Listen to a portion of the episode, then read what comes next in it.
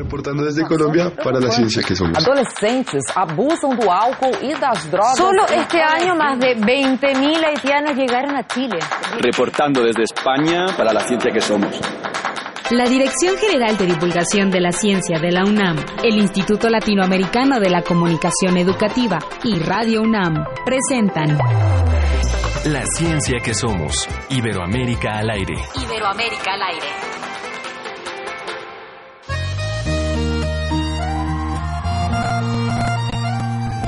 A garrafa precisa do copo, o copo precisa da mesa, a mesa precisa de mim e eu preciso da cerveja, igual eu preciso dele na minha vida. Mas quanto mais eu vou atrás, mais ele pisa. Então já que é assim, se por ele eu sobro sem pausa, quem quiser me amar,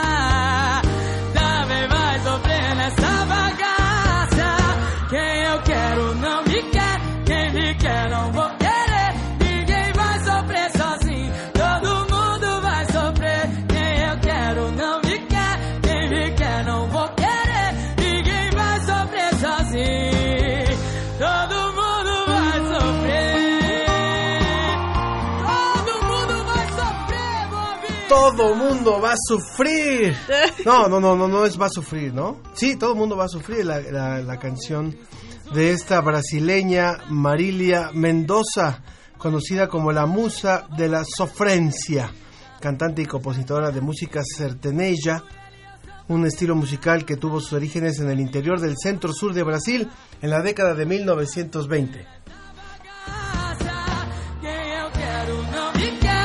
Quem eu quero vou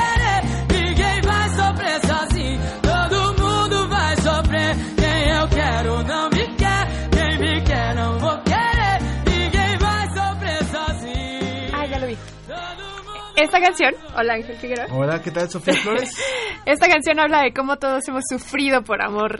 No todos hemos sufrido. No, no es cierto. Sí, todos hemos.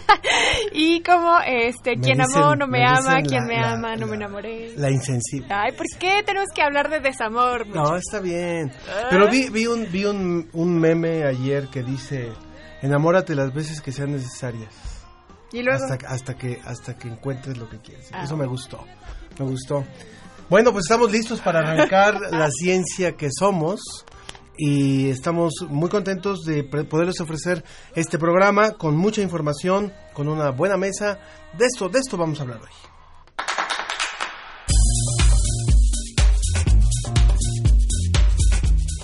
José Pichel de la agencia DICIT desde España nos habla sobre la ola de calor que se azota en media la mitad de Europa con temperaturas que superan los 40 grados.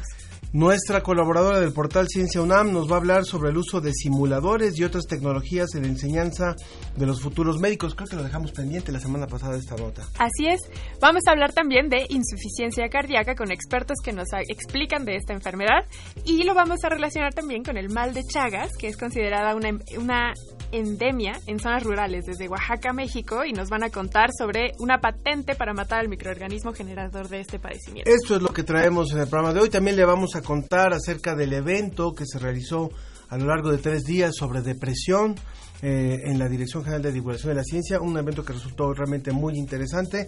Así que lo invitamos, como siempre, a que participe con nosotros. Nuestras vías de contacto son las mismas, pero se las repetimos.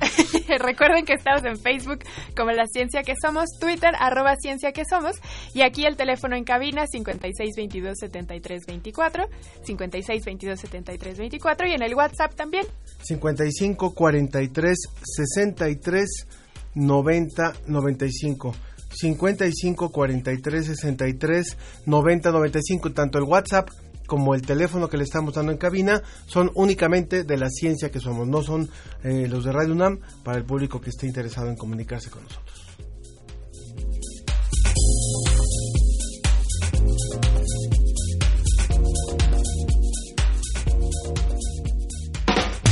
Reporte desde España. Agencia Iberoamericana para la Difusión de la Ciencia. Visit.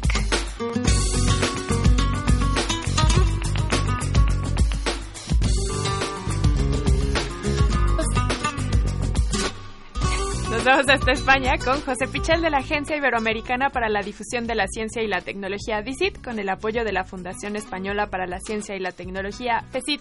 ¿Cómo estás, José? Buenas tardes para ti. Hola, Sofía. Muy buenas tardes y buenos días para vosotros. ¿Cómo te va? ¿Cómo te va? ¿Cómo, cómo Bueno, pinta pues, el fin de eh, semana? Bien, bien pero, pero aguantando mucho calor, que sabéis que tenemos una tremenda ola de calor en, en, bueno, en gran parte de Europa y que está afectando también especialmente a España, eh, temperaturas altísimas estos días. Así que bueno, el fin de semana nos tenemos que poner a remojo. De no hecho, hay de otra. Que de hecho el tema de la ola de calor, que nunca se había sentido así desde 2003, es el, uno de tus temas eh, que nos traes el día de hoy.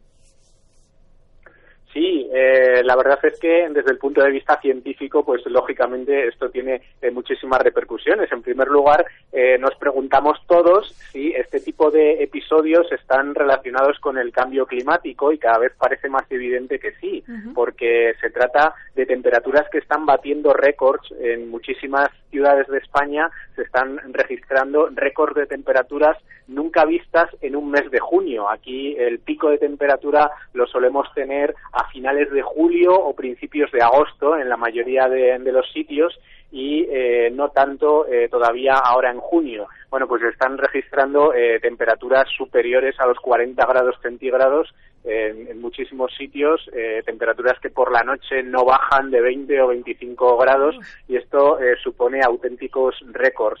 Eh, con lo cual, eh, bueno, pues parece ser una pista más de cómo nos está afectando el cambio climático. Estaba yo viendo ayer en redes sociales una foto de Bilbao que estaban a 40 grados centígrados. Bilbao es la parte norte de España y también es una de las partes más eh, húmedas y templadas de, del, del país, ¿cierto? Sí, es curioso eh, cómo está afectando esta ola de calor porque hay lugares muy habitualmente muy cálidos, como es el, el caso de Sevilla, que en esta ocasión tienen temperaturas, bueno, pues bastante normalitas o incluso frías para esta época del año. Están poco más de, los 30 grados, eh, cuando sí que es habitual que, que en Sevilla pues eh, se acercasen a, a, los 40 ya en, en esta época, ¿no? Sin embargo, como eh, bien dices, hay otros eh, lugares, eh, por ejemplo, el norte de España, la zona de Bilbao, es una zona muy verde donde llueve mucho y la temperatura suele ser bastante fresca. Bueno, pues ahí se están batiendo récords porque él sí que les ha pillado eh, la ola de calor que no está afectando tanto a la parte oeste de la península ibérica. Entonces hay bastantes contrastes muy curiosos de ese tipo. Zonas donde no suele hacer eh, tanto calor sí que están batiendo esos récords de temperatura y zonas mucho más cálidas en este caso no se están viendo afectadas. Bueno, pues esto es importante porque finalmente, como tú no lo has dicho, esto es reflejo de otra serie de, de acciones que tienen que ver con el ser humano y que han y que van a seguirse incrementando. Vamos a seguir viendo unas eh, unas reacciones de la naturaleza que no habíamos vivido y seguramente desgraciadamente seremos testigos de más de estos casos fríos intensos, calores intensos, eh, lluvias, inundaciones este, que no eran lo común y siempre estaremos como los, las personas de los 40 y 50 años que decíamos que es la, la, edad de los nunca. Nunca había pasado esto, bueno, pues ahí sí, así será cada vez más común, desgraciadamente, José. ¿Qué más tenemos en tu reporte? Pues hoy nos vamos hasta Perú para hablar también de climatología, hablar de, de sequía, porque Perú es uno de los países donde hay más contrastes del mundo en relación a la lluvia, entre los meses secos y los meses de lluvia. Ahora, entre mayo y octubre, es una época de sequía. Y lo que sucede es que el agua superficial eh, que procede de los Andes y que acaba finalmente en el Océano Pacífico, pues eh, claro, cambia muchísimo de unos meses a otros y tenemos zonas muy pobladas como el entorno metropolitano de, de Lima con más de 12 millones de personas que eh, pueden tener problemas de abastecimiento eh, porque claro el agua pues lógicamente es importantísima para el consumo humano también para agricultura ganadería usos industriales y eh, habitualmente eh, en estos meses eh, pueden pueden tener problemas todos estos usos, ¿no? Bueno, ¿cuál es eh, la novedad? ¿Cuál es la noticia científica en torno a este tema? Pues que hay una investigación que propone recuperar sistemas de agua anteriores a los incas, sistemas de agua indígenas que se crearon en torno al año 600 después de Cristo y que consistían en desviar el agua desde las montañas por canalizaciones que iban curiosamente hacia las propias montañas y conseguían que gran parte del agua de los meses de lluvia eh, tardase meses en filtrarse y en resurgir de nuevo río abajo, en la estación seca. Con lo cual, eh, parece ser, según las investigaciones, eh, pues un poco geológicas, arqueológicas y también con, con tecnología moderna, y los cálculos que se están eh, realizando, parece ser que en la antigüedad eh, se podía conseguir ahorrar hasta un 30% del agua para esa estación seca. Y de esa manera, eh, estos pueblos indígenas anteriores a los incas, ya digo, conseguían tener agua, conseguían tener un flujo de agua bastante estable en estos meses eh, más secos. La verdad es que es, eh, bueno, increíble, es un sistema muy, muy ingenioso y eh, lo que proponen ahora los investigadores, los expertos que han realizado este trabajo, es que esto también podríamos aplicarlo ahora y sería un buen complemento a otros sistemas de ingeniería moderna que eh, hoy en día eh, se están implementando para garantizar ese suministro, pero que, como digo, quizá no sean suficientes ante un aumento de población o un eh, mayor aumento de usos industriales, ¿no? Entonces, bueno, desde luego es una propuesta muy interesante, primero porque recupera la historia y recupera un sistema antiguo que era tremendamente ingenioso y que nos da idea también de esas culturas eh, indígenas pre-incas y eh, por otro lado nos ofrece una posible solución a nuestros problemas eh, modernos que ante la superpoblación que, nunca antes había existido como ahora, las necesidades que, que tenemos eh, para esa población necesidades eh, tan primarias como el agua eh, podría ser, no sé si una solución completa en sí misma, pero un buen complemento para hallar esa solución, con lo cual me parece una investigación interesantísima. Claro, me, me gusta mucho cómo las investigaciones nos están llevando a los orígenes de la humanidad, también el utilizar ahora alimentos orgánicos que nos están regresando a estos inicios de cuando nosotros comenzábamos a hacer una civilización y me imagino que también esta tecnología de la que nos hablas tú, José, fue lo que, eh, bueno, uno de los que uno de los factores que desencadenó el que los incas se convirtieran en lo que fueron los incas, supongo. Sí, estamos hablando de una época incluso anterior a, los incas, es decir, eh, los pueblos indígenas que había en Perú eh, anteriores a, la expansión de los incas, que como sabéis expandieron por gran parte de los Andes.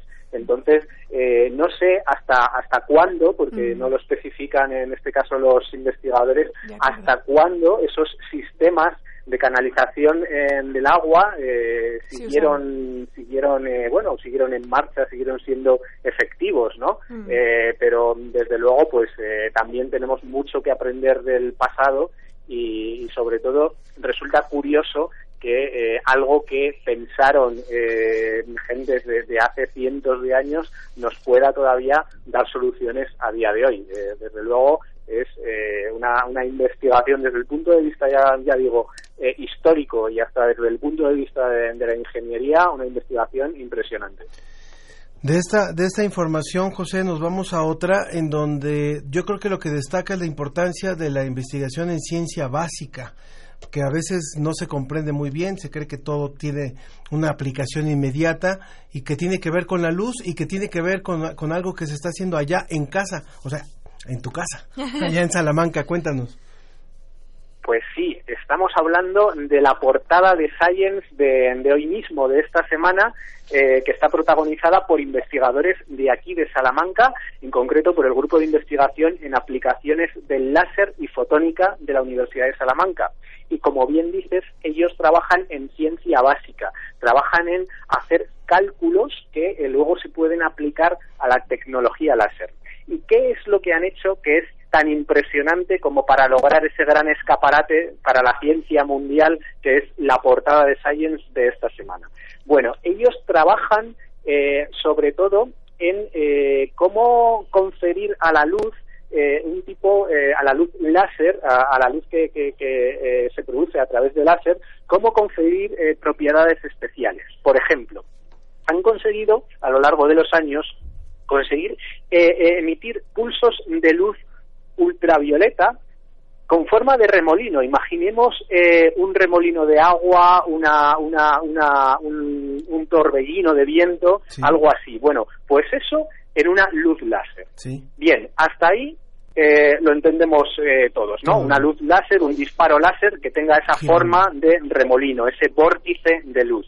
Bueno, pues ahora la novedad es que además ese vórtice de luz puede acelerarse o frenarse, cambia de velocidad en el tiempo y lo hace sin intervención de ninguna fuerza externa. Es decir, cuando generan esa luz láser ya eh, lleva incorporada de forma intrínseca esa propiedad de poder acelerarse o frenarse.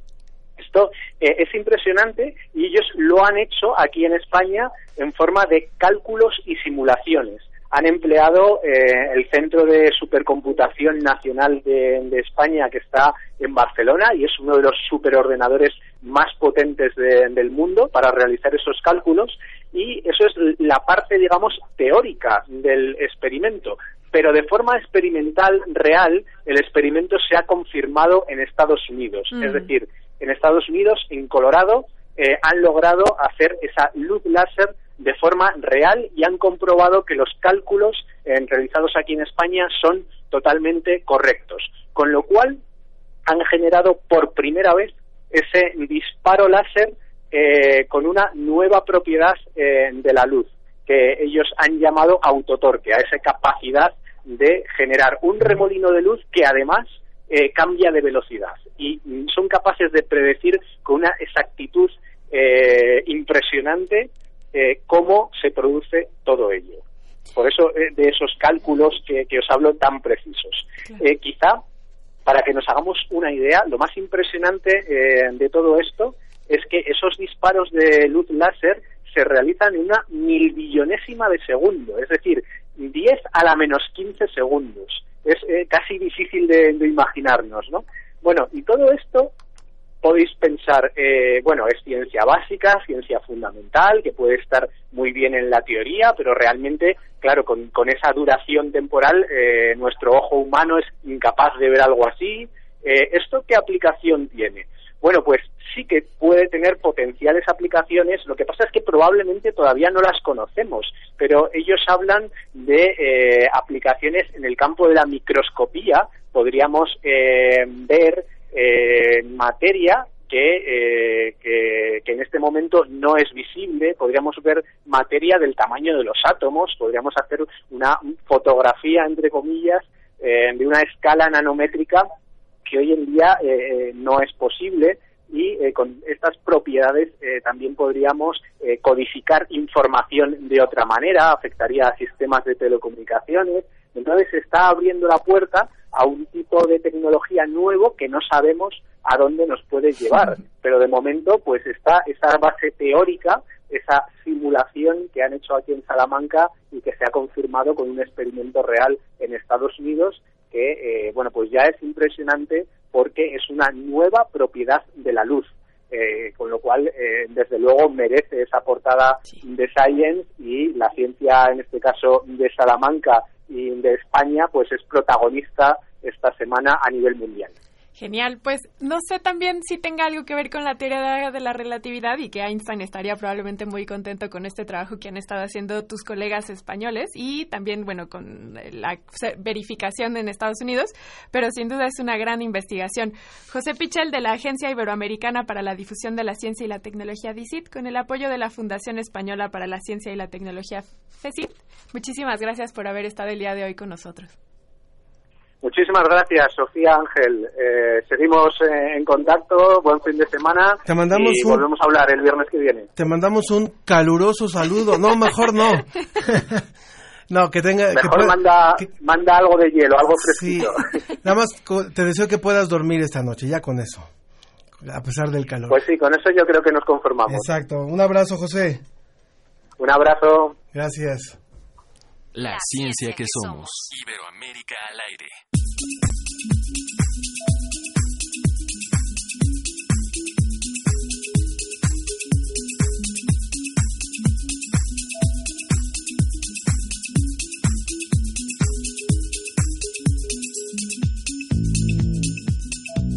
Está ya con nosotros Claudia Juárez, que es coordinadora editorial del portal Ciencia UNAM y jefa del área de noticias aquí en, en Divulgación de la Ciencia de la UNAM. Bienvenida, Claudia. Hola, muy buenos días. Un saludo a los que nos escuchan. Claro que sí, y a los que no también. Oye, cuéntanos qué es lo que, los que, lo que nos está ofreciendo el portal Ciencia UNAM en esta semana. Así es, Ángel. Pues en lo más reciente, pues les vamos a, a presentar, tenemos publicado ya un artículo sobre eh, la simulación clínica, que esta es una herramienta en la enseñanza de la medicina para preparar a futuros médicos para pues adquirir habilidades en cuanto a cómo tratar a los pacientes en ciertos procedimientos quirúrgicos. Y pues es muy importante porque a través de esta herramienta pues se utilizan tecnologías como sistemas de cómputo, también eh, maniquís robotizados, algunos robots, en donde pues estas máquinas, digamos, reproducen también algunas funciones del organismo, ¿no? Por ejemplo, hay algunos que que reproducen cómo latería el corazón cuando está a punto de dar un infarto y, y, este tipo de cosas. Y entonces es muy útil para los estudiantes porque así ellos pueden reaccionar. De hecho, en la Facultad de Medicina de, de la UNAM está el Centro de Enseñanza por Simulación de posgrado y este artículo pues nos aborda cómo trabajan ellos en la formación de los futuros médicos, ¿no? Cómo es el porque incluso se tiene que recrear todo el escenario, quirófanos, puede ser incluso pues una sala de parto o quizás una incubadora donde está un recién nacido o algún paciente que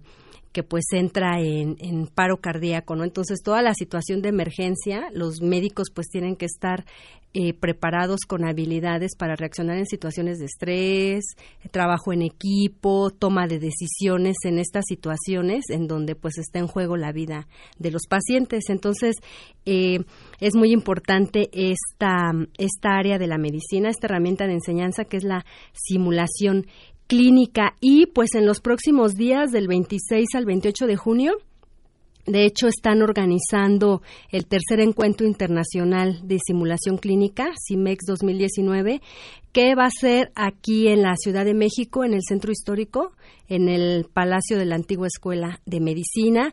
Y pues en este encuentro se van a reunir pues los especialistas líderes en el tema, habrá pues conferencias, se va a hablar de los avances tecnológicos más recientes para pues esta técnica de enseñanza, ¿no? Entonces, para los que estén interesados, pues pueden visitar la página de, de CIMEX y para entender en qué consiste bien esta esta herramienta, pues que lean el artículo que presentamos en Ciencia UNAM. En el artículo eh, también se habla de la historia de, de esta herramienta para, para el aprendizaje o para la enseñanza más bien de los futuros médicos, porque puedo entender que esto ha cambiado al paso del tiempo, ¿no?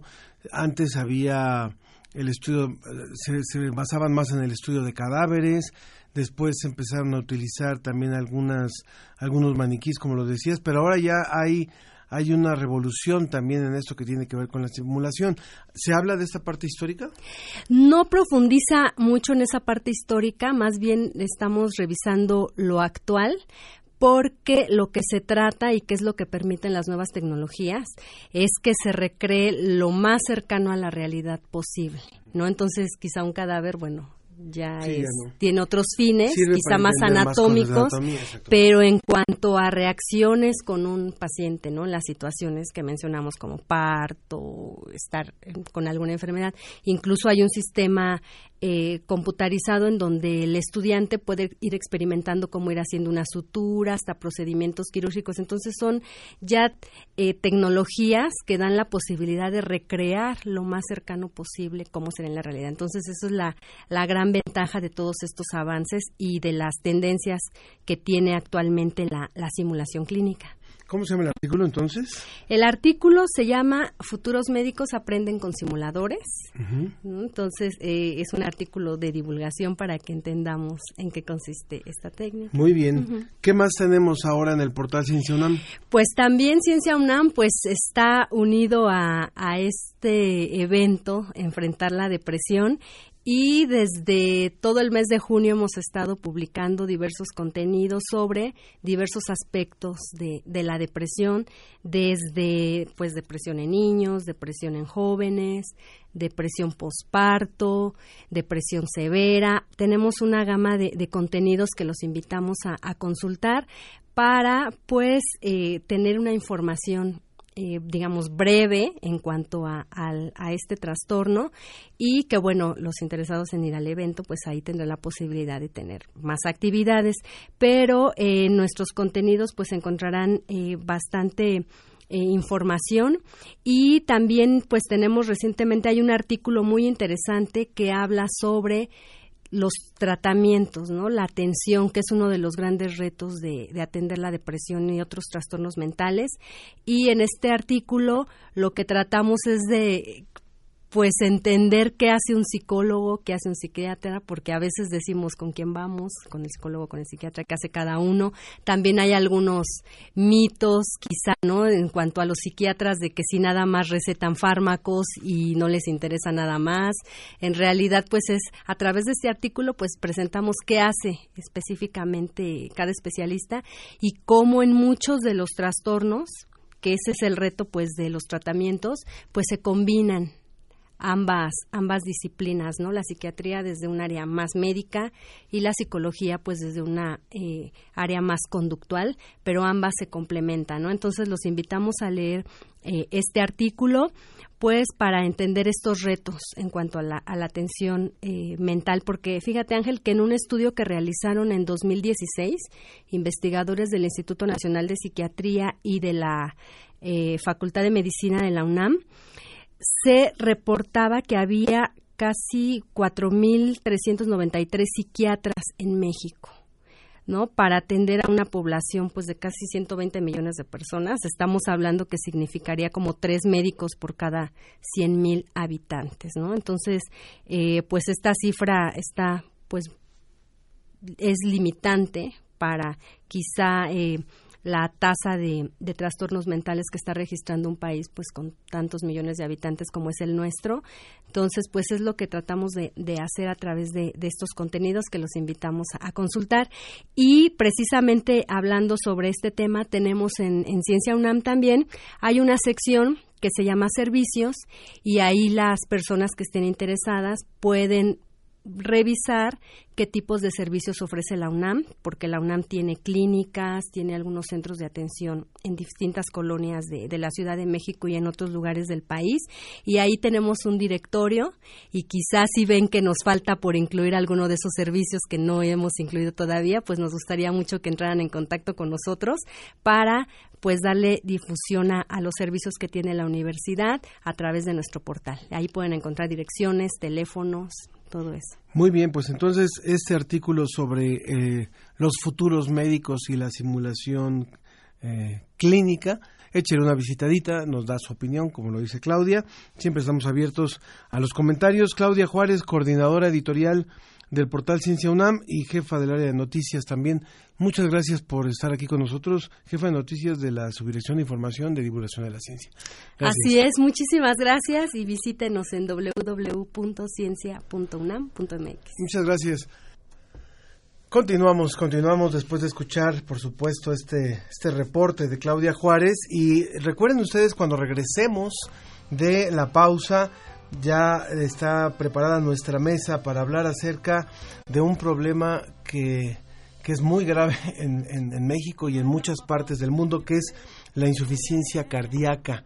Así que si, si conoce a alguien que tenga algún problema o usted tiene algún problema cardíaco, no se puede perder esta mesa que vamos a iniciar en un momento más. Recuerden, 56 22 73 24 y el WhatsApp 55 43 63 90 95 al que ya se comunicó Diana Elguera para saludarnos. Aquí le mandamos por supuesto un saludo. También recuerden que estamos en redes sociales, Facebook La Ciencia que Somos, Twitter arroba Ciencia que Somos y por eso tenemos un comentario en Twitter de Román Hernández García quien nos dice que después de escuchar al corresponsal español su nota de regresar a los principios precolombinos le queda la duda de quiénes eran los bárbaros ignorantes.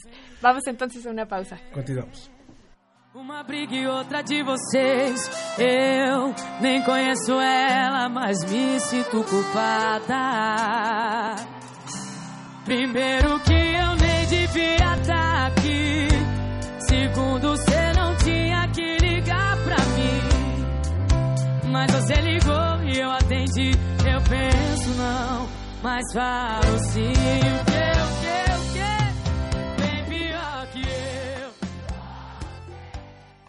La ciencia que somos. Iberoamérica al aire. Teatro Gótico. Y Radio UNAM. Presentan. Tabay. La Sombra. Basada en textos de Edgar Allan Poe. Dirección Eduardo Ruiz Aviñón. La Ashtabay es una hermosa mujer que seduce a los caminantes nocturnos con su voz. Para después asesinarlos cruelmente. Se lleva las almas al fondo de la tierra. Es protegida por los animales. Es una encarnación femenina del diablo.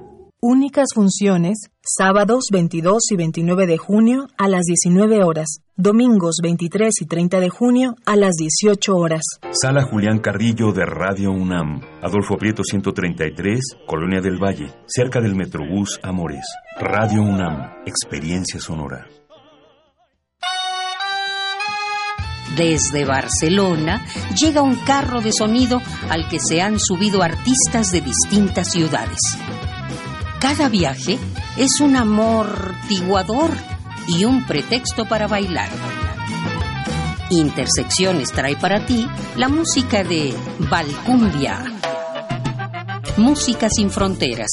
Viernes 28 de junio a las 21 horas en la sala Julián Carrillo, donde la música converge. Entrada libre. Radio UNAM. Experiencia sonora.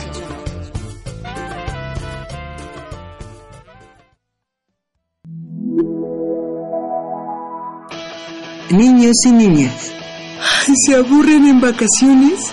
No se queden en casa. Vengan al curso de verano de Radio UNAM. Para peques entre 8 y 11 años, del 8 al 26 de julio de 9 a 2.30 de la tarde. Habrá música, danza, artes plásticas, experimentos divertidos, jugaremos a la radio y, haremos nuevos amigos. Informes al 56 23 32 73. Cupo limitado. Radio UNAM los espera. La vamos a pasar increíble. Regresamos a La, ciencia, que, somos. Iberoamérica al aire.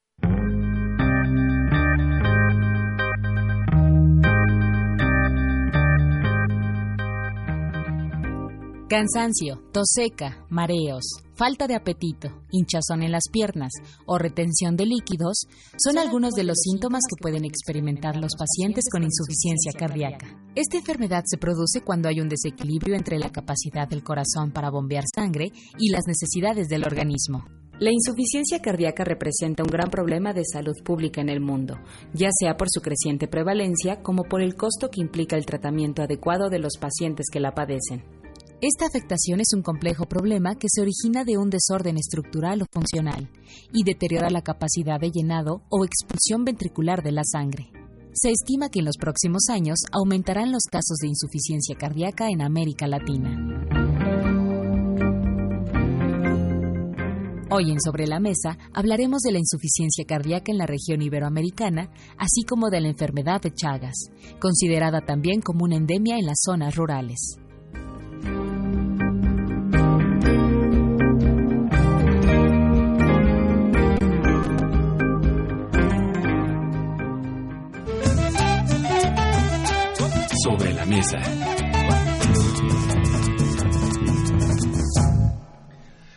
Continuamos, bueno, pues es fundamental hablar de este tema y es un tema del que desgraciadamente no se habla tanto para el tamaño de lo que representa.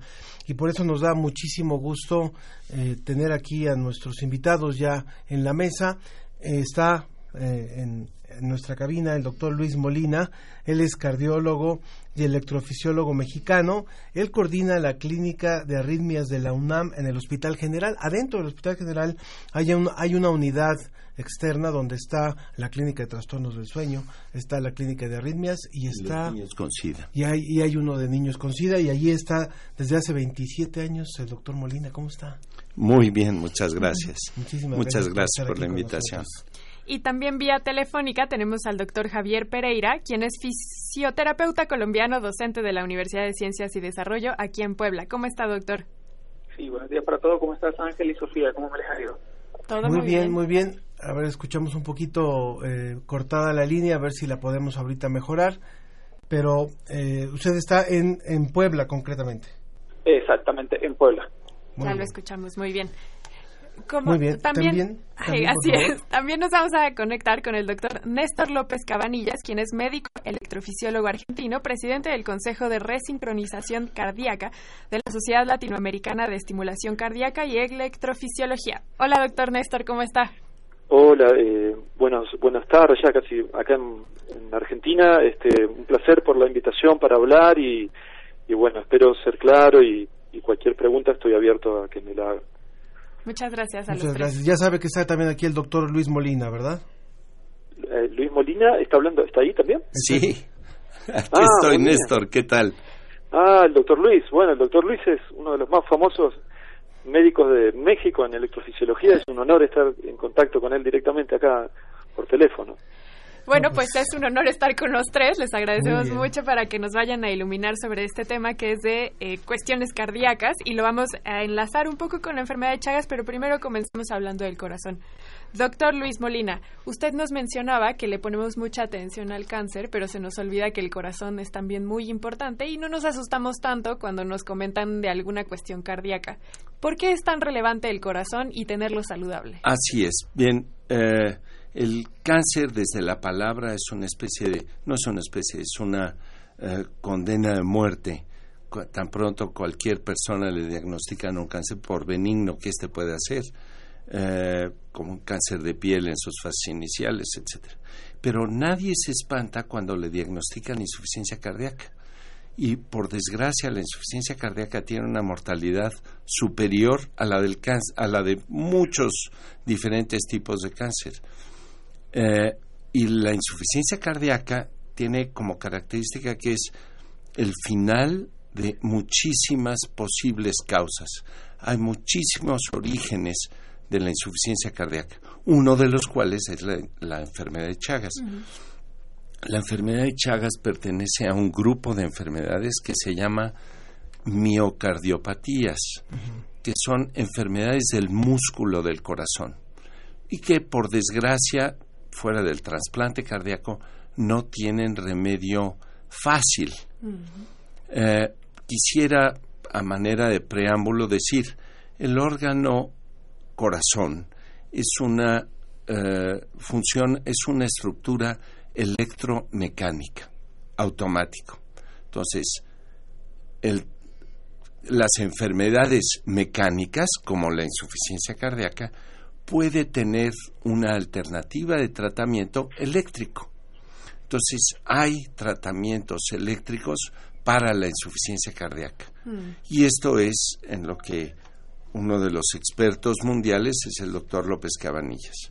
Y que aquí nosotros también estamos eh, in- incursionando en, estos en estos temas.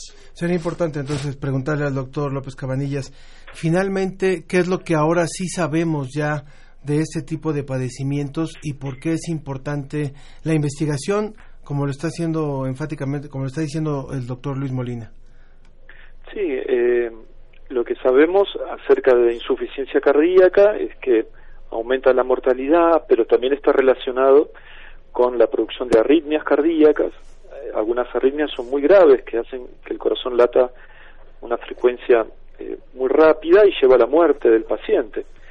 Entonces, eh, es muy importante detectar este, estos pacientes, protegerlos con una especie de marcapasos mucho más sofisticado que se llama desfibrilador cardíaco, que permite detectar la arritmia y darle un choque eléctrico y eh, terminar la arritmia y que el paciente vuelva a estar bien.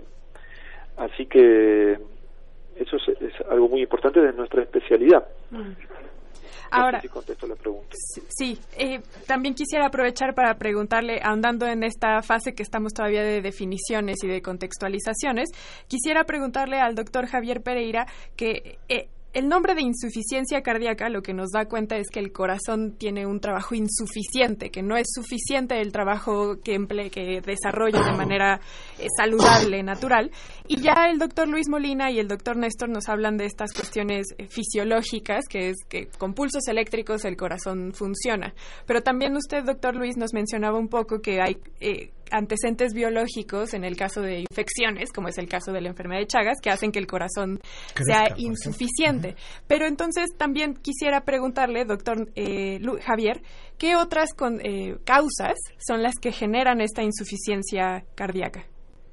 Ok, eh, mira, ahí, como decía el doctor Molina en un inicio, es como la finalidad de cualquiera de las enfermedades cardíacas cuando nosotros, por ejemplo, vamos a la universidad, nuestra finalidad es graduarnos en una profesión. Lo mismo pasa con las enfermedades cardíacas. Nosotros cuando tenemos una enfermedad cardíaca, eh, el objetivo de esa enfermedad cardíaca es volverse una insuficiencia cardíaca. Por lo tanto, las causas son múltiples. Entonces, insuficiencia cardíaca vendría siendo esa incapacidad que tiene el corazón para bombear sangre al resto del cuerpo. Entonces, una patología, por ejemplo, la enfermedad de Chagas, eh, en, una fase final me afecta la contractibilidad miocárdica y por lo tanto me impide que el corazón tenga una funcionalidad correcta. La hipertensión arterial me, me conlleva una insuficiencia cardíaca. Mm. E inclusive, por ejemplo, en el 2016 eh, McCarthy en su publicación nos dice que las tres causas principales de insuficiencia cardíaca es la cardiomiopatía dilatada, la cardiopatía hipertensiva y las enfermedades valvulares. Entonces, por lo tanto, eh, para dejar este, las causas como tal claras, debemos saber a todos los oyentes de que insuficiencia cardíaca es generada por cualquier enfermedad cardíaca que no es bien tratada. Y, eh, perdón, antes de que, te dé la palabra, Ángel, ¿significa que por tener una eh, eh, enfermedad cardíaca no necesariamente se tiene insuficiencia cardíaca, sino que se desarrolla ya posteriormente de manera crónica? Ah, ok, de acuerdo. Exacto, principalmente para nosotros diagnosticar la insuficiencia cardíaca, un gol estándar sería el ecocardiograma para poder determinar la fracción de eyección. porque si ya el corazón está muy afectado y me genera una falla, un ejemplo, sistólica, eso sería una insuficiencia cardíaca sistólica. Si se va por el lado de afectarme la parte diastólica de relajación, sería una insuficiencia cardíaca diastólica. Pero si nos enfocamos más en la expulsión de su sangre, ahí empieza la clasificación de insuficiencia cardíaca con fracción de eyección reducida y con fracción de eyección preservada. Entonces, el paciente puede que tenga, eh, un ejemplo, una comunicación interauricular, que es un defecto congénito. Este paciente tiene su cardiopatía congénita, pero no necesariamente tiene que tener esa insuficiencia cardíaca. Entonces, insuficiencia cardíaca nos enfocamos más es cuando hay una alteración que el paciente no ha podido controlar o que todavía ya tiene una afectación grave. A ver, entonces, doctor. La idea es esta. Sabemos que muchísimos padecimientos pueden terminar en insuficiencia cardíaca. La insuficiencia cardíaca es una enfermedad muy eh, grave, seria y letal. Tiene la otra característica importantísima, que da una pésima calidad de vida. Los pacientes sufren muchísimo antes de morir. Mm. El papel que tenemos es detectar, tratar cualquier enfermedad capaz de dar insuficiencia cardíaca antes de que ésta se manifieste. Una vez que el paciente está en insuficiencia cardíaca, es lo que llamamos el síndrome de la rodilla. Está muy estable hasta que llega a la rodilla y de ahí se precipita hasta la muerte. Entonces, tenemos que tratar las enfermedades capaces de dar insuficiencia cardíaca antes de que se dé la insuficiencia. Entonces, recapitulando, para que tratemos de, hablarlo de forma muy clara también para el público que, nos está escuchando y para quienes no conocemos, por supuesto, todos los términos técnicos. Nos decía eh, el doctor Javier Pereira, hay tres eh, formas de tres diferentes enfermedades que producen eh, eh, insuficiencia cardíaca. Unas tienen que ver con la cuestión física, como las válvulas, por ejemplo, ¿no? Otro tiene que ver con cuestiones eléctricas, que serían este tipo de impulsos que no se no se generan de forma correcta y quiero entender que, por ejemplo, cuando hay un problema entre una parte del corazón que tiene que mandar sangre y otra, tiene, otra que tiene que vaciar la sangre, si no se eh, vacía por completo pueden quedar restos de sangre que después pueden ir generando coágulos y demás, ¿no? Hay una, hay una enfermedad, un poquito, si puedo, más que enfermedad, hay, hay un problema muy serio, muy común, que es la hipertensión arterial. La hipertensión arterial no da molestias. Esto de que me duele la cabeza porque tengo la presión alta, eso no es muy cierto. El problema es que la hipertensión arterial, que no da muchos síntomas, puede desencadenar, puede terminar en insuficiencia cardíaca. Entonces, la hipertensión arterial como enfermedad más común en la población general debe de ser tratado como un preventivo para la insuficiencia cardíaca. Creo que el doctor Néstor quería comentar algo. Sí. No, que para resumir eh, las causas que llevan Néstor. a falla cardíaca, podemos encontrar desde ya, como dijeron recién, el problemas valvulares, como decía el doctor Molina, hipertensión arterial, también la enfermedad de Chagas puede dilatar el corazón, problemas de nacimiento congénitos, hay un, eh, un jugador muy importante que es la enfermedad coronaria, o sea, problemas coronarios que derivan en un infarto y terminan dilatando y agrandando el corazón. También otros problemas como una simple gripe puede dar una inflamación del músculo y la membrana que rodea el corazón y dar una miopericarditis viral. Y en este caso a veces la insuficiencia cardíaca es reversible. Después de dar un estado de falla cardíaca, el paciente a veces puede normalizar. También, por último, si hay arritmias muy excesivas, extrasístoles, pero de alta densidad diaria, a veces también pueden llevar a dilatar el corazón. Eso en resumen serían todas causas bastante importantes. Eh, eh para darle también la palabra al doctor Javier Pereira, ¿será también que las cuestiones genéticas tendrán algo que ver con las eh, insuficiencias cardíacas? Estoy pensando en las miocardiopatías eh, congénitas, cosas así. Eh, sí, eh, como, como antes de que, se fuera la señal, eh, estuvimos hablando, toda cardiopatía me puede conllevar a una insuficiencia cardíaca. pacientes que de pronto nacen con una comunicación interauricular o con una comunicación interventricular, un ductus persistente, cualquiera de estas alteraciones que no sean corregidas, a largo plazo se nos van a convertir en una insuficiencia cardíaca. Mm. Entonces, hay un componente bastante genético, sabemos que la insuficiencia cardíaca puede ser también adquirida, pero también tiene un componente genético si el paciente nace con una cardiopatía congénita y que por diferentes motivos no tiene un tratamiento correctivo a tiempo. Claro. Ahora pasemos a la enfermedad de Chagas que ya hemos mencionado. Y a mí una de las cuestiones que más me llaman la atención de esta enfermedad, de la de Chagas, es que, eh, bueno, se transmite gracias a la infección, a la picadura de un insecto, específicamente la chincha besucona, y no es tanto que cuando pica se transmite, sino más bien cuando nos rascamos, eh, nos infectamos con las heces o con la orina que este insecto puede dejar en la piel. Y me llama mucho la atención porque uno de los eh, naturalistas más famosos de la historia del mundo, Charles Darwin, se dice que tuvo enfermedad de Chagas por mucho tiempo y uno de los síntomas que tenía era justamente el, la insuficiencia cardíaca. De hecho, por eso se cree que tenía enfermedad de Chagas. Hay otras discusiones por ahí. Algunos dicen que era intolerancia a la lactosa, otros decían que más bien era, em, ¿cómo se llama? Cuando cuando dices que estás enfermo pero no tienes nada, era que era hipocondria lo que tenía más bien o que eran resultado más bien de su depresión, entonces en realidad ahí hay un debate médico. Pero entonces, doctor, esta mi pregunta la que me lleva es la insuficiencia cardíaca que ya comentamos que puede tener muchas causas, también puede ser confundida con otros padecimientos o, eh, o puede estar asociado con otros padecimientos y que nos confundamos y que no sepamos bien qué está pasando allí, cuáles fueron las causas, de dónde viene, qué, qué está sucediendo con un paciente en específico.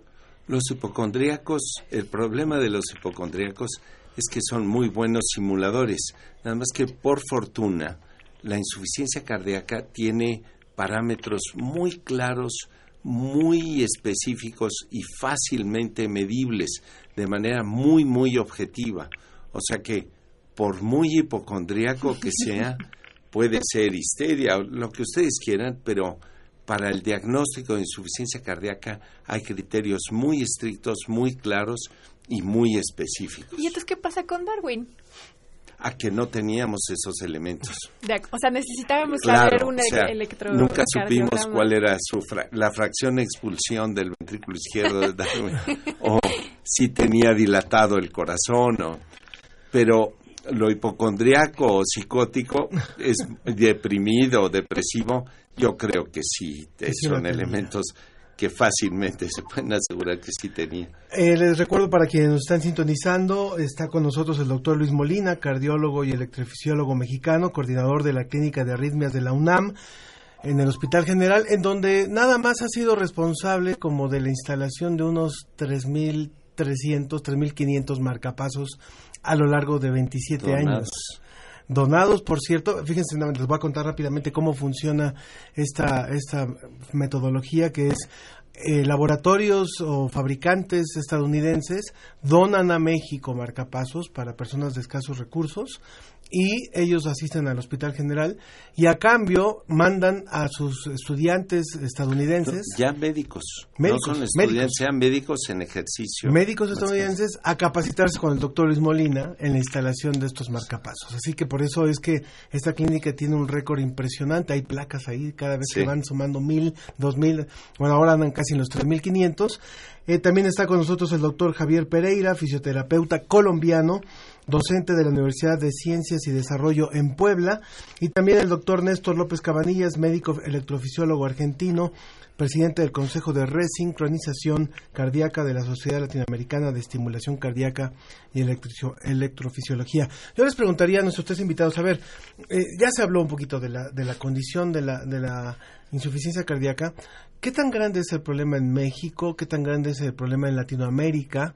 Nos, nos dice a través de la, de- del, WhatsApp, por ejemplo, María Chávez dice, qué bueno que hablan de este, de este problema, porque eh, dice, la hipertensión es mucho más, es por mucho el que más afecta, Chagas es un mínimo porcentaje, y qué bueno que se pone eh, énfasis en eso y que el problema valvular es como del 20% más o menos.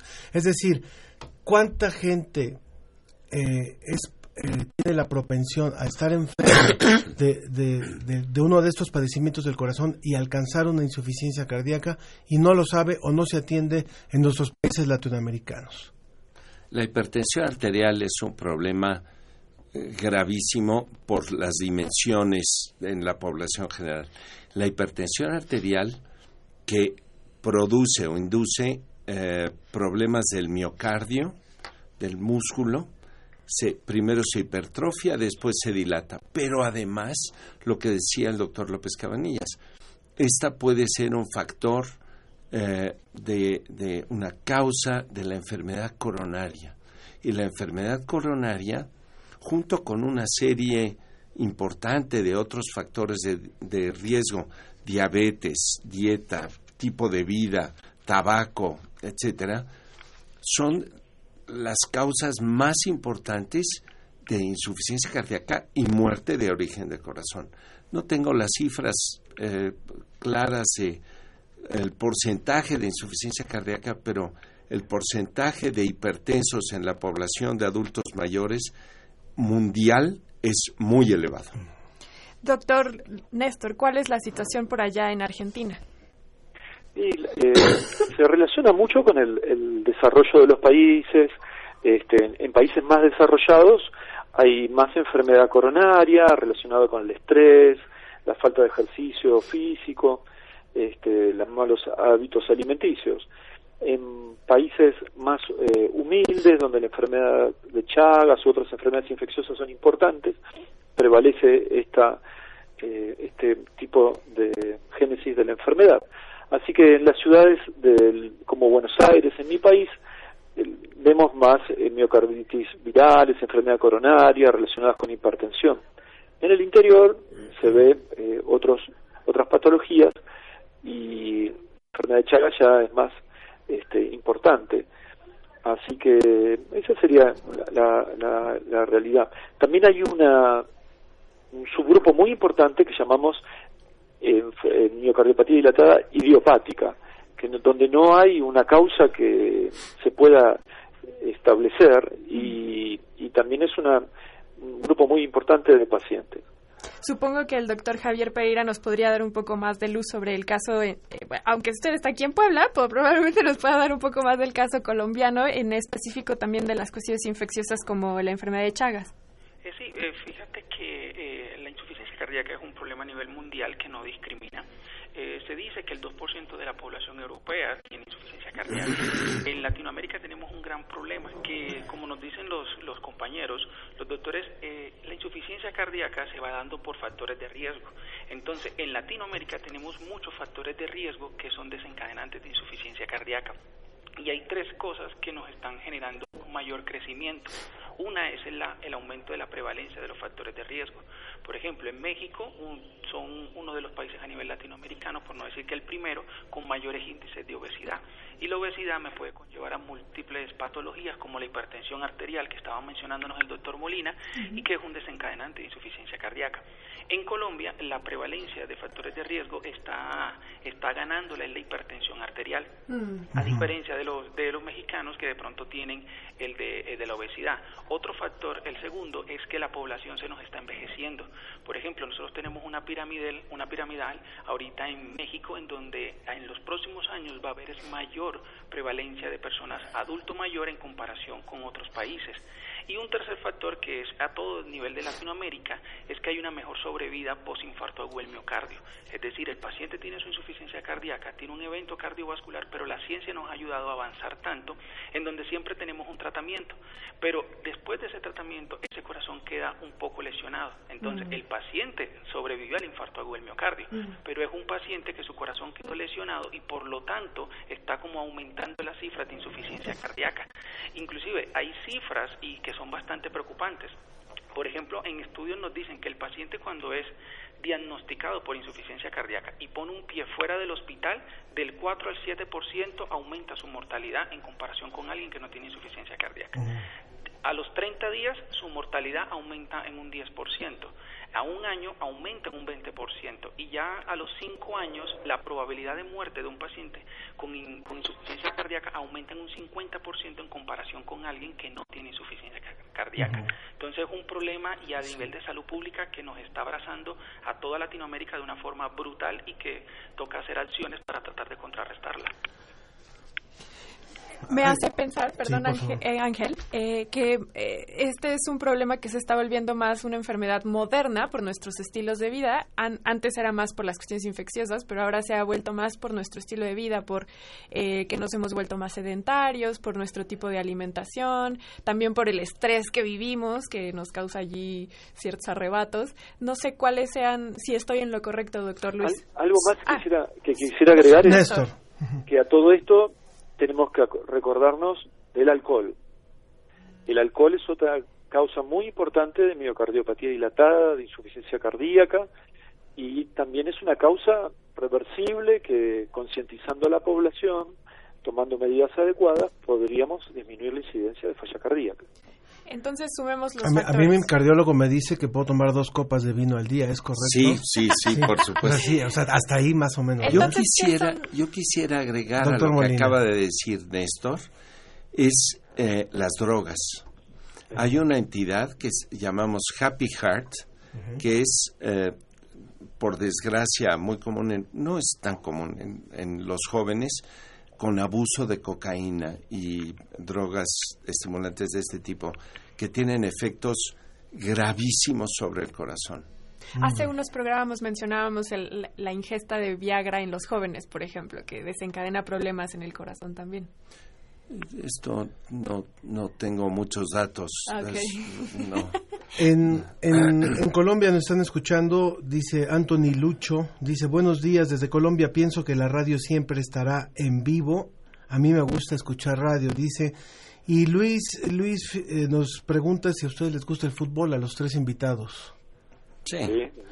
Porque dice que estos tres grandes cardiólogos es como si tuvieran de invitados a Messi, Cristiano y Neymar. Wow. O Maradona, diría. No, porque Maradona ya está. Esos son los que están en activo y que son. Ahora que es mexicano, ya no. Pero pregunta, pregunta si, eh, y también eh, pregunta qué sucede con los deportistas de alto rendimiento que de pronto caen fulminados por problemas cardíacos, justamente. Esto es interesantísimo. Lo, esto que el- el- la cultura popular dice se murió de un infarto fulminante. Lo que fulmina a los atletas de muy alto rendimiento son las arritmias cardíacas y que eh, por trastornos eléctricos generados por trastornos no tienen corazones normales los atletas de alto rendimiento, entonces tienen corazones hipertrofiados y con trastornos eléctricos que pueden generar arritmias letales, como describía el doctor López Cabanillas al principio. El corazón de repente puede dispararse a frecuencias elevadísimas que no es capaz de mantener una actividad mecánica organizada y el paciente cae literalmente fulminado. Doctor Javier Pereira, para ya en- comenzar también ya a ir cerrando esta mesa, le, no por nada la cultura popular reconoce al corazón como el, uno de los centros de nuestro cuerpo y también por ahí pensamos que el amor viene del corazón, etcétera, etcétera. Es decir, es O un no órgano. No es cierto, no es cierto. No, acuérdense que nos enamoramos con el cerebro, pero el corazón. Pero, ¿puedo- ¿puedo, puedo decir completo el, el- el mensaje de hace rato sobre lo del el enamoramiento? A ver, ve. Dice, hay que enamorarse las veces que sea necesario. Dice, hasta que nos salga bien. bueno, perdón, nada más para decir completo el... Doctor. Javier, entonces retomando toda esta idea del enamoramiento y de la importancia que tiene el corazón, con todo lo que usted- ustedes nos están diciendo, nos queda muy claro que nos tenemos que cuidar este órgano tan relevante para nuestro cuerpo, que al final es el que nos da vida junto con muchos otros, ¿no? Pero bueno, sin corazón caemos fulminados como estos deportistas de alto rendimiento. ¿Qué podemos hacer para cuidar a nuestro corazón? Inicialmente me gustaría eh, responderte ahí. Fíjate que una de las cosas relacionadas con el amor, eh, tú sabes que a veces el amor pues tiene altibajos y, y genera mucho estrés. Inclusive hay una enfermedad cardíaca que se puede dar por estrés y que me ocasiona un, cardi- un, un espasmo a nivel de las coronarias, que es la enfermedad de Takotsubo. Claro, el Entonces, corazón eh, roto. Exacto, la del corazón roto. Claro. Entonces hay como algo puntual haciendo de que el corazón, eh, los sentimientos no van tan relacionados con el corazón, pero, Pero sí. ese estrés por el amor también nos puede generar algún evento cardíaco. Sí. ¿Y cómo podemos prevenir todo esto? Pues hay muchísimas formas. Uno, pues es tener una dieta muy balanceada y lo importante es hacer ejercicio. El ejercicio considero yo que es una de las terapias que es gratis, es la que tiene más beneficios a nivel del corazón y que nos puede dar beneficios a nivel metabólico, circulatorio, endocrino y demás sistemas a nivel del cuerpo. Además de controlar todo lo relacionado que con la sal, que con el azúcar, que de pronto evitar tanto tiempo estar en los dispositivos digitales que nos genera una, una dependencia de ellos y genera mucho sedentarismo. Claro. Y el sedentarismo me conlleva la obesidad y la obesidad me conllevaría a una enfermedad cardíaca. Eh, además de eso, pues si un paciente ya tiene la insuficiencia cardíaca, es necesario para ayudar a prevenir las complicaciones o el progreso de su enfermedad que se cuide con los medicamentos según el tratamiento que tenga de su médico, hacer ejercicio, las dietas, tener también un control más como social, porque a veces también eh, sabemos que en el la charla anterior nos estaban hablando de depresión y la depresión también tiene un efecto muy muy importante a nivel cardíaco que puede desencadenar eventos en los diferentes pacientes. Rápidamente, nada más es para puntualizar, el ejercicio tiene que ser demandante, es decir, que sintamos que nuestro corazón bombea y que, que se ejercita también junto con nosotros, o puede ser, por ejemplo, salir a caminar 30 minutos al día. No, caminar, caminar está bien, inclusive eh, eh, lo ideal de un paciente, si es un paciente con una, con insuficiencia cardíaca, tiene que ser prescrito según las necesidades de él, según el tiempo, la frecuencia y la modalidad. Y desde el punto de vista de que alguien que no sea un, un paciente cardiópata puede hacer ejercicio sin ningún problema. Hay actividad física y hay ejercicio, y no es necesario de que se estén matando en el ejercicio para tener estos beneficios. De que salgan todos los días a caminar es beneficioso para el corazón. Aunque no se tenga cuerpo de Charles Atlas, podemos hacer algo de ejercicio. Exactamente. A ver, este, rápidamente, sabemos que el doctor eh, López Cabanillas ha desarrollado también un- una metodología, una- un, un Una recurso, una técnica para poder eh, eh, aliviar esto. Nos gustaría que nos contara en un minutito, por favor, este, doctor López. Sí, eh, básicamente en pacientes que tienen insuficiencia cardíaca, con una severa alteración de la contractilidad y que se suma a lo que llamamos un bloqueo de la conducción de electricidad del lado izquierdo, en esos pacientes podemos implantar lo que llamamos un resincronizador cardíaco, que es un marcapasos que permite estimular el lado derecho y el lado izquierdo prácticamente en forma simultánea, con ciertas este, relaciones en el tiempo, y este, habitualmente ese cablecito del lado izquierdo va por una vena muy difícil de canular. El doctor eh, eh, Luis Molina fue pionero, fue uno de los primeros, en, fue el primero en México en comenzar con nuestra técnica.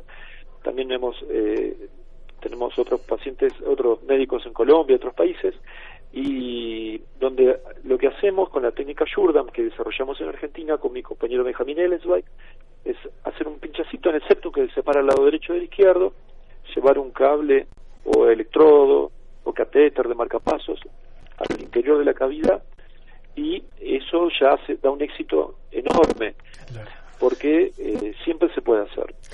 La técnica habitual es hay que ir por una vena muy difícil y entonces el éxito es un 70%. lo, que, lo que sí quiero yo decir, perdón, que, que es que realmente en, el, en la tecnología, en la investigación con respecto a la atención de los padecimientos cardíacos, hay un gran trabajo en muchas partes del mundo. México también lo está haciendo, Argentina lo están haciendo, en Europa se está haciendo, porque es un, un, problema urgente, vital, ¿verdad? Que, que acaba con muchas vidas y por eso es importante reconocer las aportaciones de cada uno de ustedes.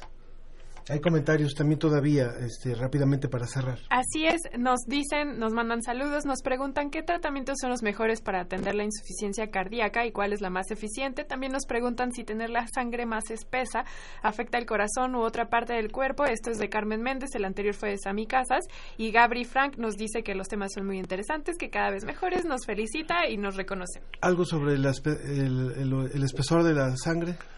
Eh, la densidad de la sangre cambia muy poco. Eh, los pacientes que tienen una mayor densidad es por una mayor concentración de glóbulos rojos, esto es en general los pacientes con enfermedad pulmonar obstructiva crónica, consecuencia del tabaco. Eh, la sangre mayor, más espesa, es un término popular para describir la sangre menos espesa cuando damos antiagregantes plaquetarios como la aspirina. Mm. Esto no es ni uno ni otro. La sangre muy espesa por aumento de la hemoglobina sí es muy grave y puede producir insuficiencia cardíaca, por supuesto. Yo quisiera agregar con tratamientos, si hay tiempo. Sí, doctor Néstor. Eh, ha sido increíble la evolución en los últimos 30, 40 años del tratamiento de la insuficiencia cardíaca. Mm. Se comenzó con diuréticos, se siguió con, también con digoxina digital, pero a medida que los estudios evolucionaron, se dieron cuenta que dilatando las arterias con vasodilatadores mejoraban increíblemente los pacientes. Ahí se comenzó con eh, enalapril, los sartán, Posteriormente hubo una, algo, otro desarrollo también increíble de trabajos donde se vio que atacando el sistema de la adrenalina, el sistema simpático, con medicación eh, beta bloqueante que llamábamos, se disminuía la, la, importancia del sistema de la adrenalina sobre el corazón y mejoraban los pacientes. Mm. Y más y en los últimos años algo que revolucionó es otro medicamento que es el sacubitrilo valsartán, una, un medicamento con doble acción que mejoró aún la perspectiva de los pacientes con falla cardíaca. Bueno, pues, pues hay, hay, todavía muchos comentarios, nos preguntan por las personas que tengan, Diana nos dice las preguntas que tienen presión baja, otra vez María Chávez nos dice en Francia hacen trasplante de corazón biónico, no se requiere donador, es una máquina que usa el concepto de corazón como una bomba, en fin, hay, hay mucho, pero tenemos que seguir hablando de ese tema. Qué bueno que lo hemos tratado el día de hoy. Les agradecemos mucho a los tres investigadores por habernos hipertrofiado el corazón de buenas experiencias.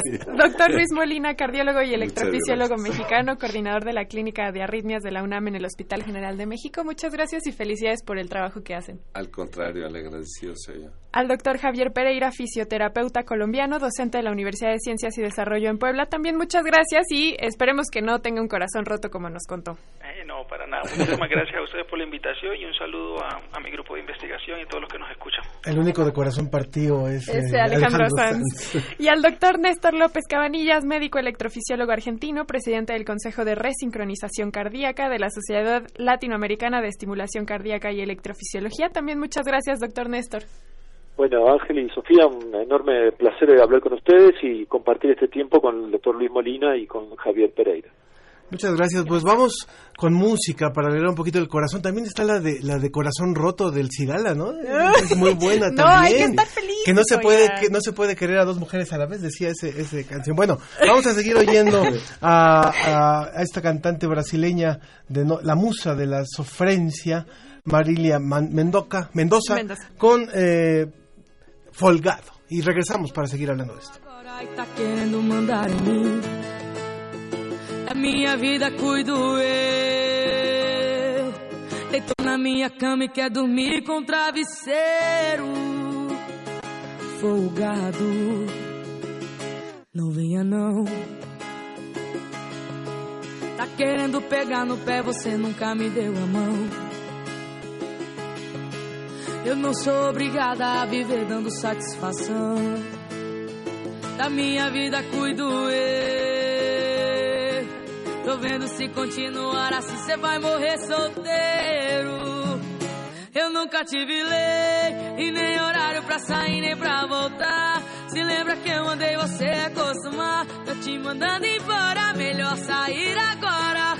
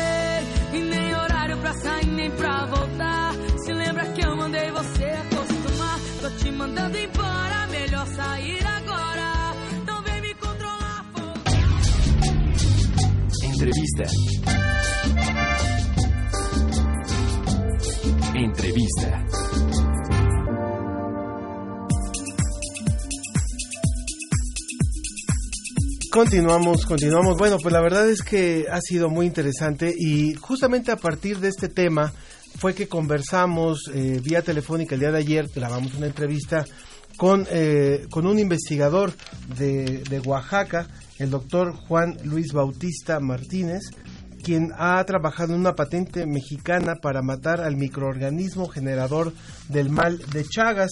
Y él, él está en la Universidad Autónoma de eh, Juárez, en, en, en, Oaxaca.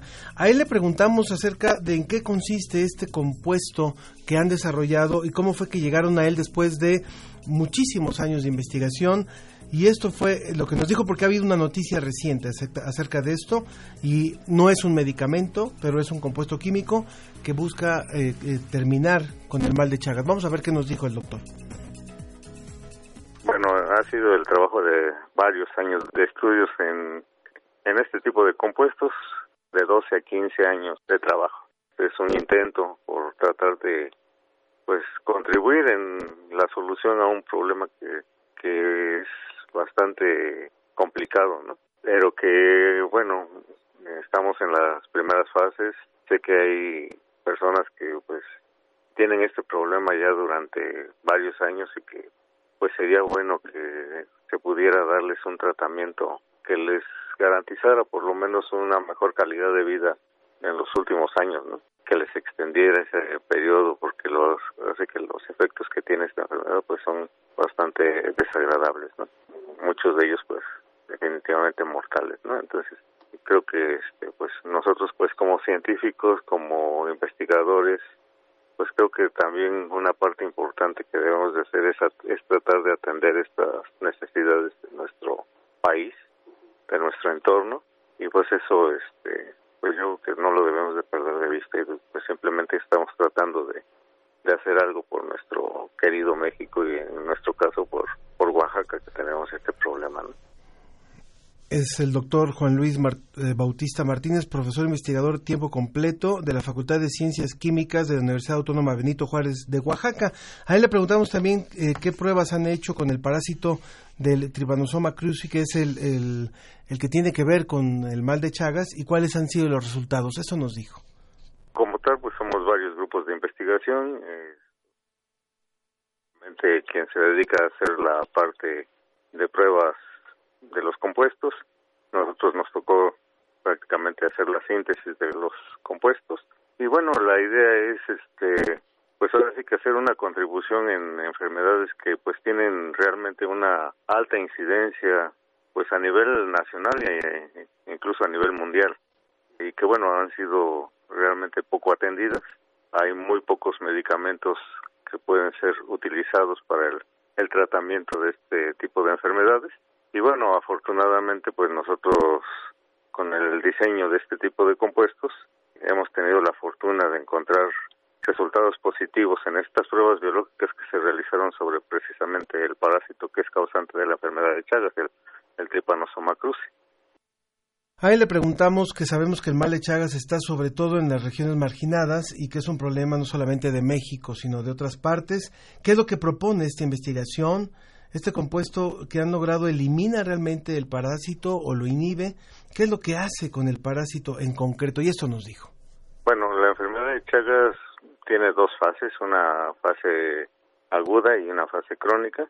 Y los compuestos que actualmente están disponibles en el mercado prácticamente son utilizados con una mejor eficiencia en la parte de inicial del digamos de la enfermedad que es la fase aguda afortunadamente en nuestro caso el compuesto presenta actividad en ambas fases lo cual abre pues las perspectivas de aplicación y efectivamente ataca directamente a, al parásito esto de alguna forma afectándolo para que muera en el transcurso del tratamiento y con esto pues elevar las posibilidades de que pudiera haber una recuperación por parte de los posibles pacientes.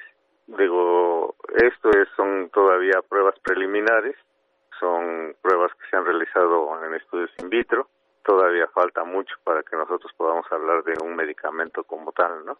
Esto todavía faltaría hacer estudios, primeramente escalarlo a, a nivel animales de laboratorio y tal vez si todo va funcionando bien, pues hacer las pruebas de toxicidad también sería muy importante y ya posteriormente esto nos abriría las pruebas en personas, en pacientes, en posibles pacientes. ¿no?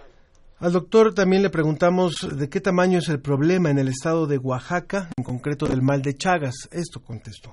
En Oaxaca es bastante, digamos, común, sobre todo en las regiones cálidas del, del estado, las zonas cercanas a la costa, el istmo de Tehuantepec, hay una pues una alta prevalencia de este parásito. Actualmente ya hay reportes de que este parásito ha sido encontrado no nada más en las en las regiones altamente marginadas, sino que ya hay migración hacia centros urbanos, ¿no? Entonces esto es preocupante por un lado. Bueno, hay que aumentar las pues las medidas de control, ¿no? Sobre todo para el, el vector que es eh, quien de, disemina este parásito, ¿no? En general, eh, el mal de Chagas es más comúnmente encontrado en todas las partes cálidas del sureste, sureste de México, pero no necesariamente. También ya se han reportado casos un poco más hacia el centro del país. Y hay una alta difusión, digamos, dispersión de este mal, ¿no? Pero principalmente, pues estados como Chiapas, Oaxaca, Guerrero, son estados que tradicionalmente han contado con este tipo de enfermedad. Al doctor también le preguntamos qué es lo que ha provocado que en los últimos años se haya incrementado este problema y se ha extendido incluso eh, el alcance de esta enfermedad no solamente en Oaxaca, sino en otras partes. Es interesante lo que nos dijo. Como en, en muchas otras este, regiones también, pues la alta movilidad, ¿no? Movilidad de las, así que las personas que están infectadas, básicamente la globalización también, esto hace que personas que están migrando de un lado hacia otro, hacia las grandes ciudades con la esperanza de tener una mejor expectativa de vida, pues porten al, tanto al parásito como al vector, ¿no? Y esto, pues a fin de cuentas, es una de las causas principales de que incluso países que generalmente no tenían este problema actualmente ya empiezan a reportar casos de esta enfermedad. Y bueno, el cambio climático yo creo que está este, afectándonos en, en muchas de las actividades humanas, ¿no? Estaría implícito también dentro de todo esto porque incluso las mismas enfermedades bacterianas están cambiando, están agudizando en algunos de los casos. Las enfermedades virales también se han presentado con mayor frecuencia y con mayor virulencia en este sentido. Entonces todo esto yo creo que también tiene un, tanto que ver estos cambios que estamos provocando, ¿no? Como sociedad al medio ambiente.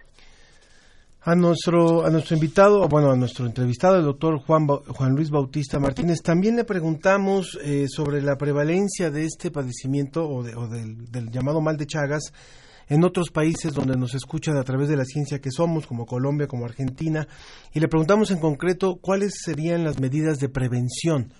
Esto es lo que nos dijo. Definitivamente, este, una de las partes más importantes es la vigilancia, el estar sobre todo en las zonas endémicas donde vive la chinche besucona, pues es muy importante el detectar este tipo de organismos, de tal forma que con evitar el contacto con ellos pues sería una parte muy importante. A veces es difícil, es complicado precisamente por la, la prevalencia de, de estos este, animalitos, pues es complicado por los materiales de construcción, el mismo contacto con la misma naturaleza, entonces es un poquito difícil, pero así que haciendo una un control de vigilancia sobre todo yo creo que es una parte importante, así que la parte de prevención, ¿no? Y la otra cuestión que yo creo que es muy importante es que cuando se detecten los primeros síntomas de una picadura de una de una chinche besucona, pues inmediatamente llega la atención médica porque los casos de mayor éxito terapéutico se dan precisamente cuando se tiene estos inicios de la enfermedad.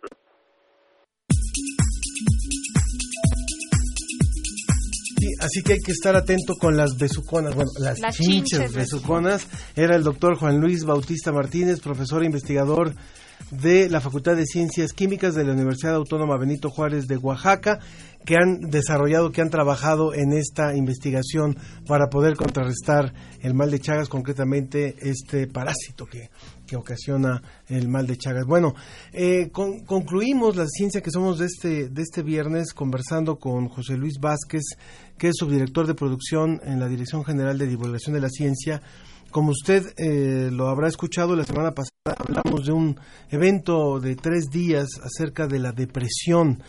Eh, era una oferta muy interesante con más de 40 actividades muy variadas sobre para abordar desde la ciencia, desde la divulgación científica el tema de, la depresión y le hemos pedido que nos cuente un poco cómo cómo cómo resultó, cuál, qué fue lo más interesante de lo que se dijo, lo más novedoso en torno a la investigación y en torno al tratamiento de la depresión, José Luis. Hola Ángel, Sofía, buenos días.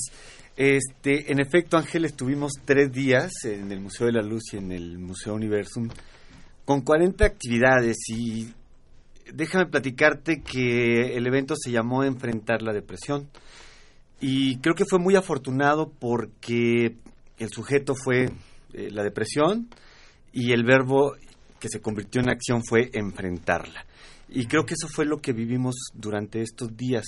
Tuvimos un contacto eh, de frente, directo, entre los especialistas que, que, trabajan este tema y, el público en general, que por supuesto eh, se acercó, ha habido de obtener información y de herramientas para poderla enfrentar. ¿no?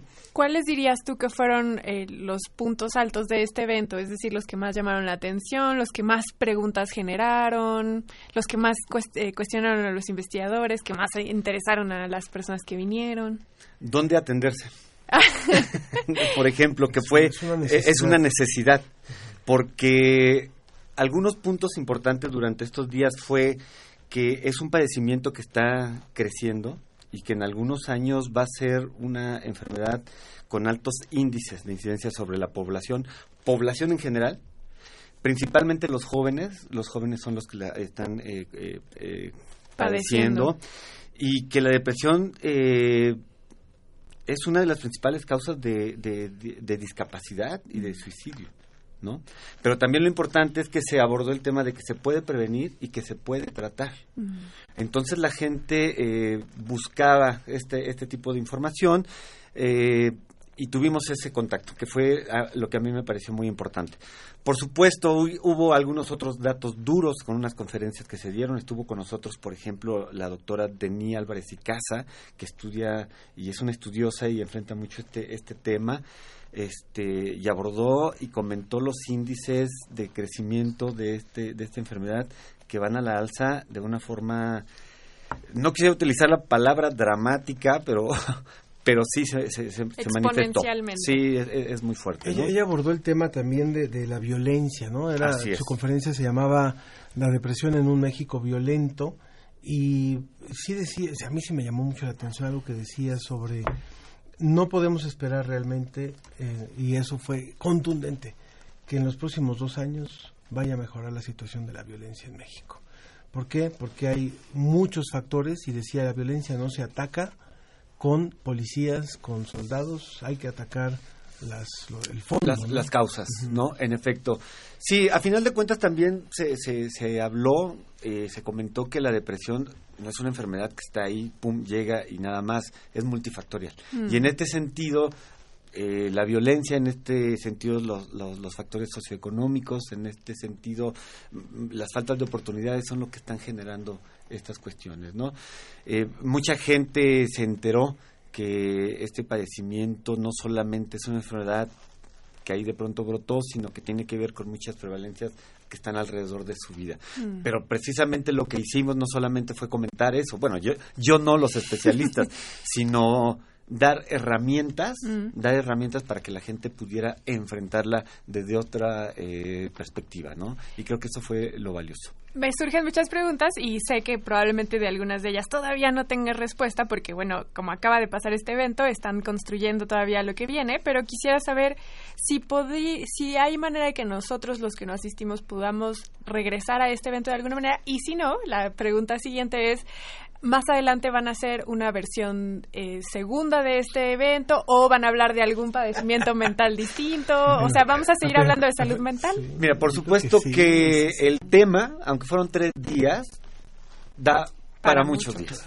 Es, más, no es para dar muchos días, es para atenderlo siempre. ¿no? Este, estarán las partes que les corresponda a eso.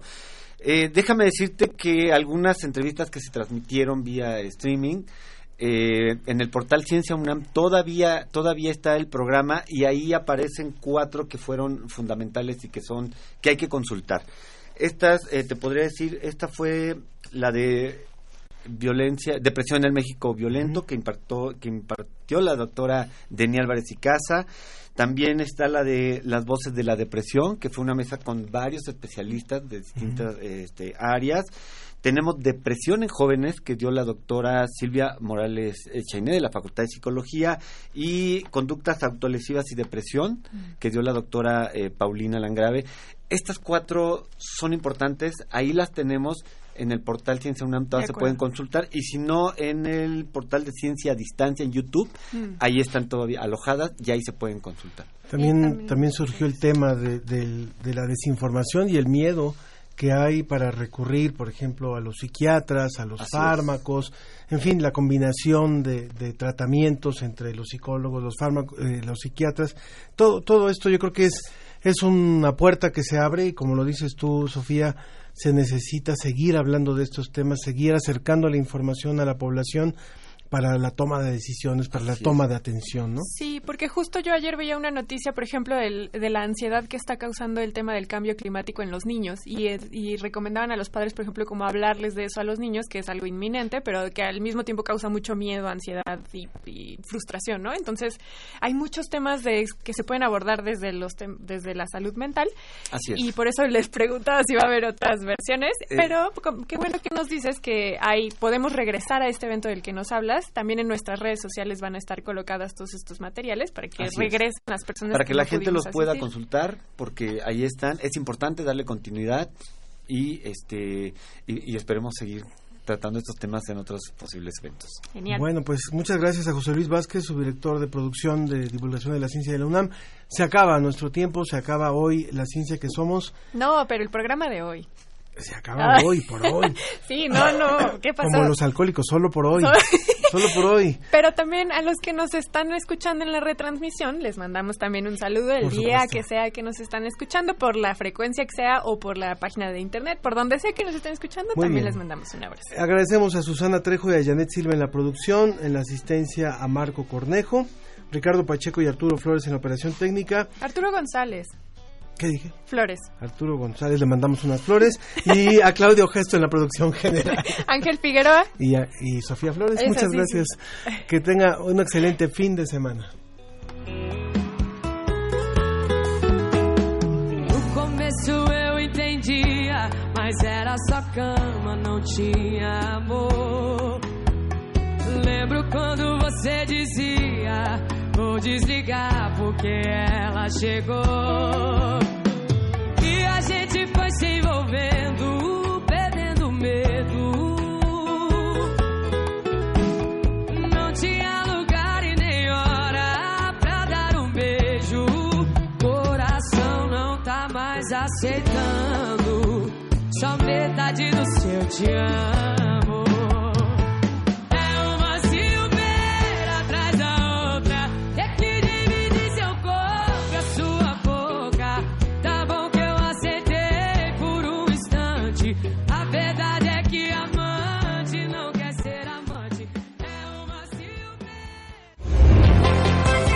Agradecemos tu compañía. Nos escuchamos la próxima semana en punto de las diez y media de la mañana. La ciencia que somos. Iberoamérica al aire. Una producción de la Dirección General de Divulgación de la Ciencia de la UNAM, el Instituto Latinoamericano de la Comunicación Educativa y Radio UNAM.